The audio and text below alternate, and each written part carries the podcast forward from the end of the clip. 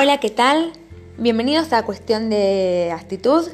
Y hoy voy a hablar de la serie I'm Not Okay With This, que es una serie de televisión estadounidense de drama juvenil con toques sobrenaturales, protagonizada por Sofía Lillis y White Olive, basada en la novela gráfica del mismo nombre de Charlotte Forsman. La novela relata de la vida de un adolescente con poderes intentando controlar estos para sentirte mejor, pero pues lidia con los problemas de la adolescencia. Fue estrenada en Netflix el 26 de febrero del 2020. La serie fue cancelada el 21 de agosto del mismo año a través de una portavoz muy cercano de Netflix debido a la pandemia por coronavirus, incluso con los guiones listos y preparados.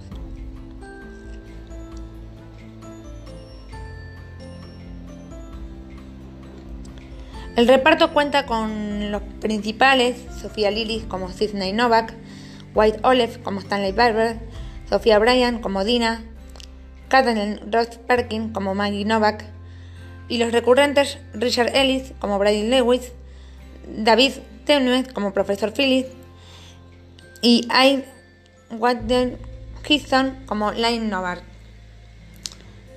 Cuenta con un total de 7 episodios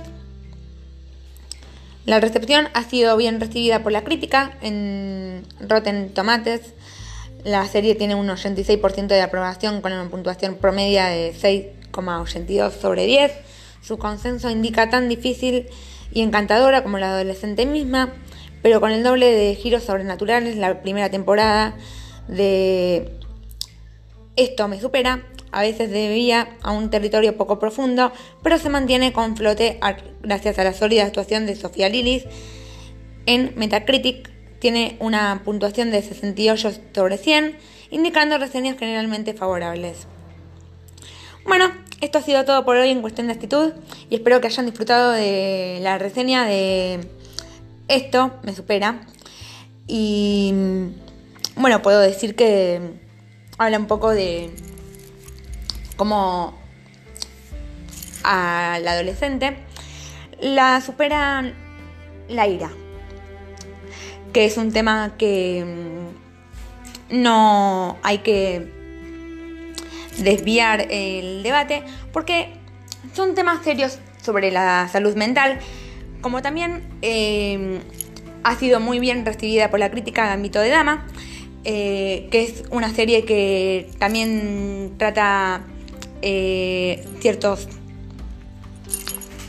trastornos en la salud mental que deberían ser eh, abordados y conversados por la crítica para abrir ciertos debates y concientizar sobre diversos temas.